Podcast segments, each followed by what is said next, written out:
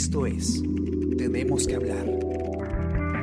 Hola a todos, ¿qué tal? Yo soy Paola Villar y hoy tenemos que hablar de la presentación que realizó ayer en Palacio de Gobierno el presidente Francisco Sagasti, el equipo de ministros que lo acompaña, que lo va a acompañar en su gobierno de transición rumbo al, 2000, al 2021, que justamente eh, es el periodo en el que se vienen las elecciones generales. ¿no? El grupo es liderado por la abogada constitucionalista Violeta Bermúdez. Eh, hoy estamos justamente con René Subieta, él es eh, periodista de la sección de política. ¿Cómo estás, René? ¿Qué tal, Paola? Gracias por la invitación. Un gusto estar contigo y bueno, nada, eh, en realidad me gustaría que me cuentes un poco más de los nuevos perfiles que estamos viendo. Como mencionaba, eh, Violeta Bermúdez está, está asumiendo la presidencia del Consejo de Ministros. Lo que veo, ¿no? Por lo que tú explicas en tu nota es que ella es especialista en género, en poblaciones vulnerables, en políticas públicas. ¿Qué más nos puedes comentar del perfil de la persona que justamente va a guiar también a este gabinete, ¿no? Y, y bueno, obviamente bajo el mando del presidente Sagasti. Bueno, ella es una abogada eh, constitucionalista, es una consultora, en los últimos años se ha, se ha como consultora independiente un poco alejada de lo que es la, la, la, función pública, pero sí tiene experiencia en el Estado, ¿no? Ha sido eh, viceministra de la Mujer en el, por unos meses en, el gobierno de Alejandro Toledo, eh, ha sido asesora y funcionaria de la PSM también. Así que, sí, por un lado es una eh, académica, investigadora, eh, especialista en, en, temas de género, eh, también tiene eh, experiencia en el estado de humor, ¿no? Y siempre ha seguido en realidad de cerca, muy de cerca, eh, las políticas públicas. Em, justo conversaba con eh, algunos analistas también para el informe que publicamos hoy día en el diario y comentaban que si bien puede Bermúdez no tener mayor experiencia política, puede resultar eso también algo a su favor, considerando que digamos, no viene con eh, anticuerpos, con algunos partidos, eso le puede ayudar para dialogar incluso claro. con las fuerzas políticas en el Congreso, ¿no? Que además ahorita el diálogo es algo súper importante, lo mencionó el presidente Sagasti en su discurso, lo mencionado antes de asumir incluso nuestra presidencia, esta, eh, este gobierno de transición, pero imagino que en todo caso tiene un perfil que además, por lo que veo, por estos expertise que tú comentas, ¿no? De poblaciones vulnerables, es un perfil que se ajusta a la situación que vivimos, que es toda esta situación donde necesitamos investigaciones ante los hechos ocurridos, ante los, las muertes de jóvenes por todo ese tema de eh, las marchas, ¿no? Eh, imagino que se acomoda un poco a eso también. Así es, ella y algunos ministros que ha designado el, el presidente Sagasti, ¿no? Por ejemplo, eh, en el Ministerio de Justicia está el ex defensor Eduardo Vega, él eh, está vinculado justamente a la, a la, defensa de los derechos eh, humanos, eh, de, las, de las personas, conoce el sector, ha sido miembro de la Comisión de Integridad en el gobierno de Pedro Pablo Kuczynski. Así que, se, como dices, se relaciona un poco ¿no? al, al contexto en el, que, en el que estamos. Igual en, en el Ministerio del Interior, Rubén Vargas, el, ha sido funcionario ya viceministro en, en, el Ministerio del Interior, conoce el sector, viene de ser eh, presidente ejecutivo de Vida también. Así que eh, por sus perfiles y el perfil de otros varios ministros, eh, como que un poco se refuerza el discurso con el que Sagasti empezó su gobierno, ¿no? un discurso claro. que busca consensuar los consensos y, y, digamos, llegar a acuerdos, ¿no? Evitar todas esas discusiones que nos han traído a este punto. Pero algo también muy interesante, y bueno, tú lo mencionas también en tu nota, y que ha llamado la atención de más de uno, es que tenemos la primera ministra de Defensa que es mujer, ¿no? Y, y, y es además, es simbólico, pero además es importante porque de alguna manera derrumba esta barrera de, que de pronto puede existir en la mente de algunos de este es un puesto que se acomoda más a una figura masculina, ¿no? Ahora vemos, obviamente, y esto es algo que son de pronto estereotipos, ¿no? Eh, que no es así. Esto, imagino, también ha sido recibido de forma interesante. Así es, es un hito, ¿no? Porque recordemos que quienes anteriores ministros de, de, defensa, bueno, de hecho, todos hombres, pero provenientes, algunos de las propias Fuerzas Armadas, otros no, claro. pero siempre varones o personas relacionadas al sector. Y en este caso... Como que seguían una línea, ¿no? Seguían como un camino similar. Exacto, y en este caso, eh, Nuria Sparch es abogada y ha sido ministra incluso de recursos para la Defensa entre el año 2006 y 2008, conoce también el sector. Y, y es de hecho un hito que por primera vez el Ministerio de Defensa eh, tenga como cabeza una mujer y creo que con esto ya incluso se completan eh, todos los ministerios con alguna eh, presencia femenina cabeza. por ejemplo, en el caso de Violeta Bermúdez, es la quinta, si no me equivoco, la quinta mujer en asumir la cartera en la presidencia del Consejo de Ministros. Así que incluso, además, es un gabinete casi paritario, ¿no? con los 18 ministros que han jurado ayer, eh, hay ocho que son mujeres. Falta todavía la cartera de energía y minas, no sabemos si va a ser un hombre o una mujer, pero es un gabinete que al menos se acerca a la paridad, ¿no?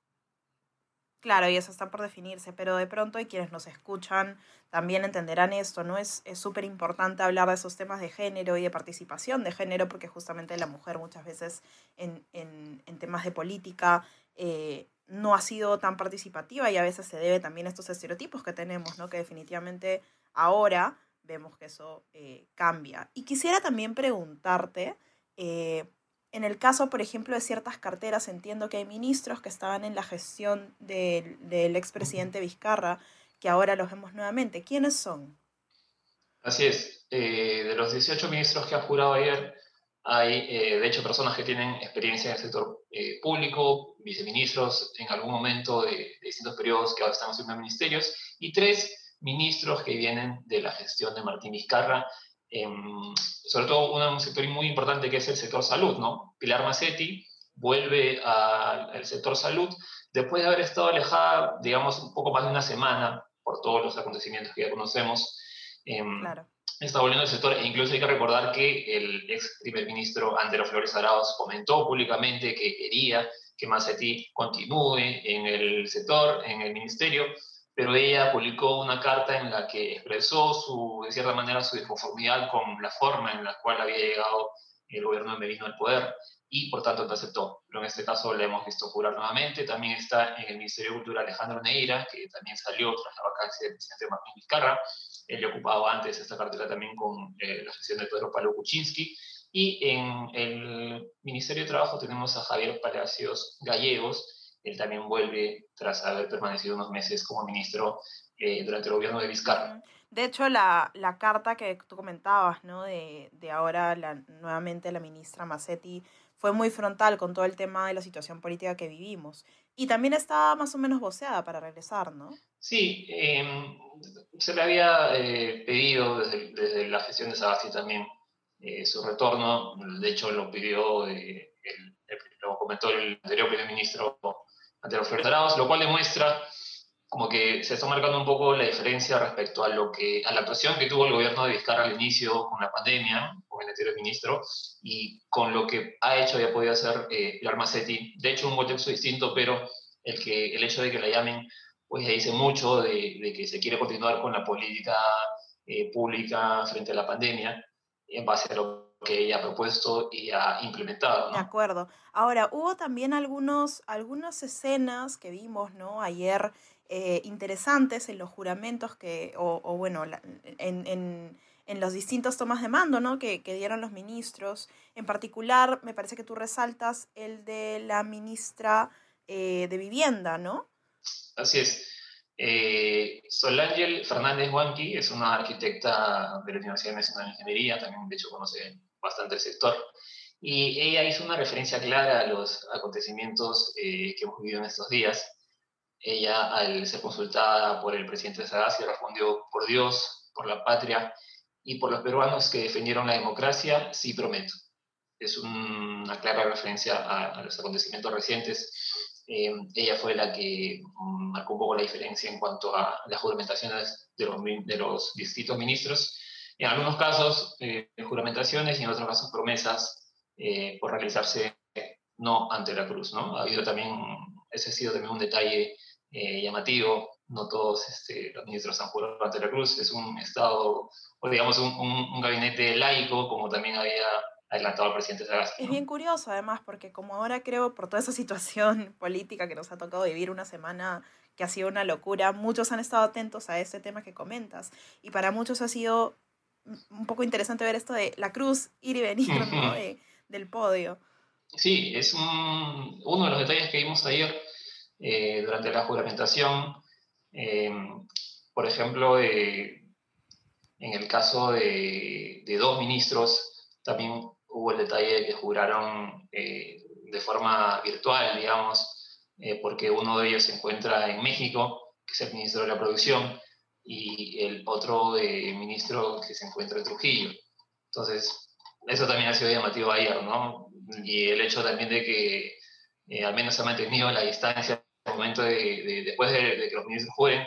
Normalmente solíamos ver eh, algún apretón de manos por el presidente, un abrazo, y en este caso obviamente han mantenido la distancia para saludar al público presente en el Salón Dorado del Palacio de Gobierno. Que ha sido simbólico además este, este tipo de juramento por todo este tema del COVID, lo fue en algún momento también cuando era presidente Martín Vizcarra, ¿no? El tema de la, la tablet mirando de frente al, al, al, presidente que ahí toma el juramento, es una imagen que definitivamente ah, es muy poco común y que bueno, nos grabamos en el 2020, en una postal interesante. Así es.